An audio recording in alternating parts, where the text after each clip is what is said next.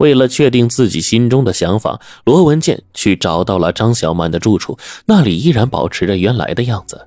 罗文健走进卧室，打开窗帘，点上了一支烟。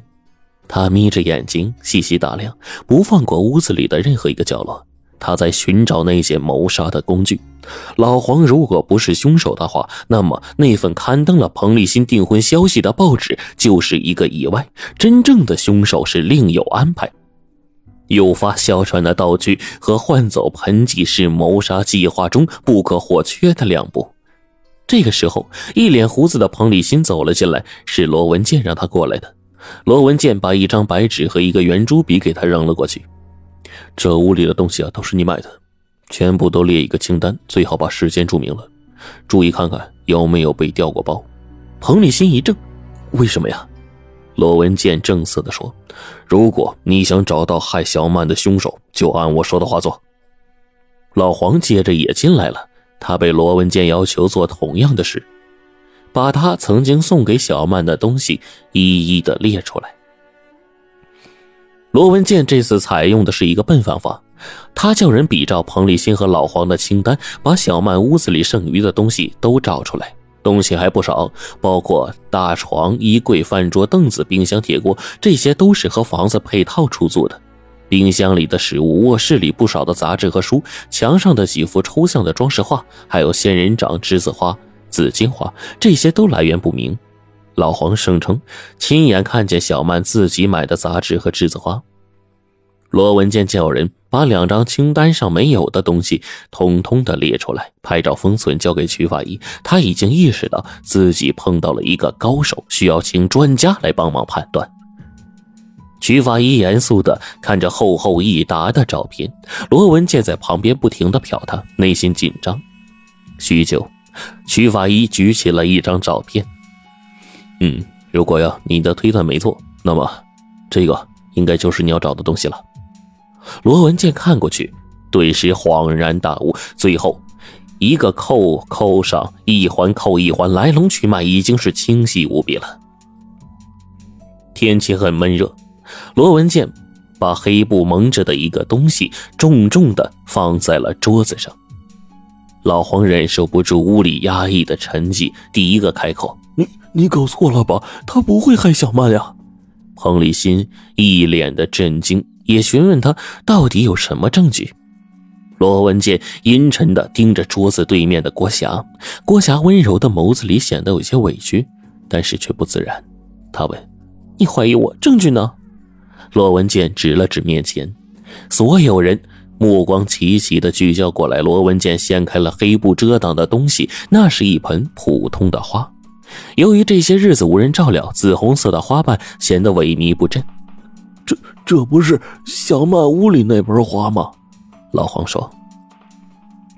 罗文健拉开门，一个女孩拘谨的走进来，有些胆怯的微笑着。这女孩啊，就是洪盛都小区门口卖花的那个女孩。罗文健指了指花，问她。你认识这盆花吗？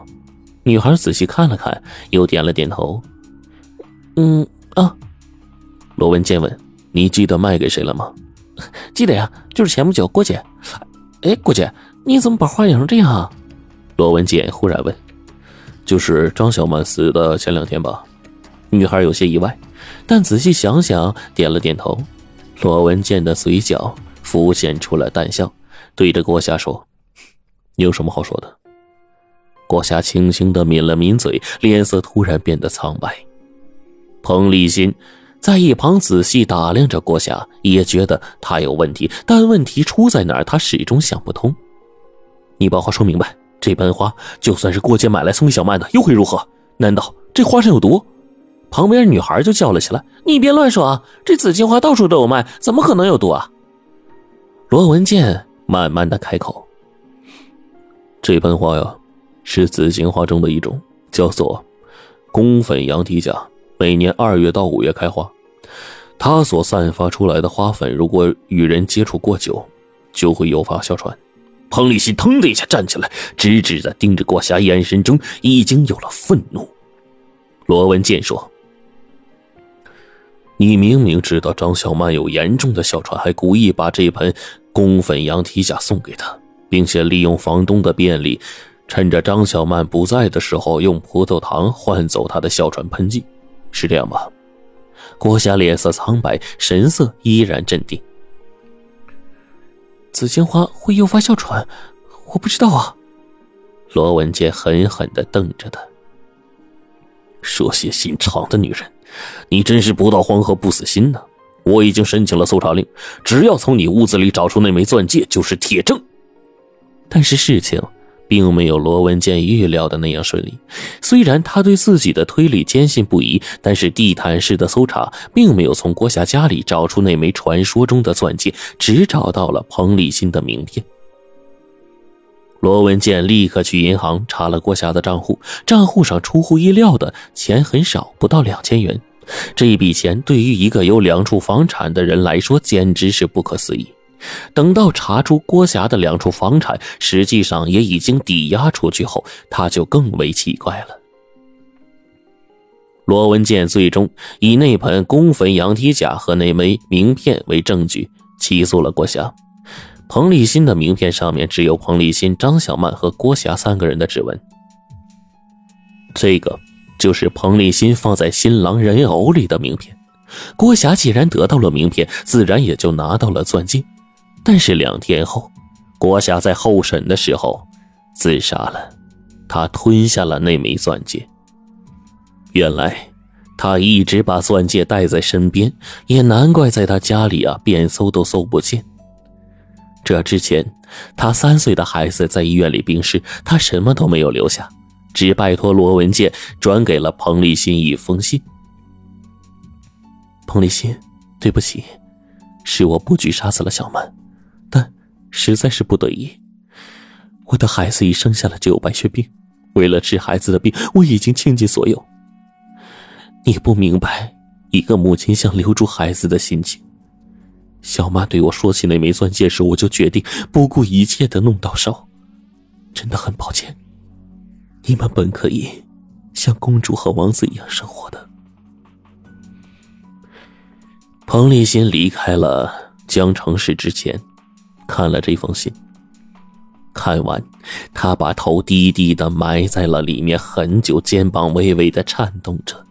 他最终用力的把信撕成了碎片，那些碎片一片一片，如同冥币一般，在空中飘飞着，却祭奠不了他们的爱情。他们本来可以像公主和王子一样的幸福，只是现实的严酷，人心欲念，容不得童话的上演。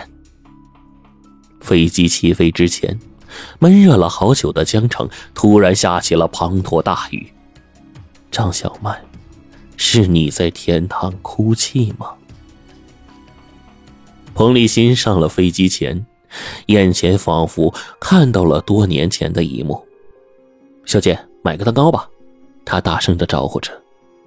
看雪白连衣裙的女孩愕然回头，粉色玫瑰般的脸颊上，青春的光泽像清晨的露水一样耀眼。这一幕，在彭立新此生的记忆里，都将深深的铭刻着。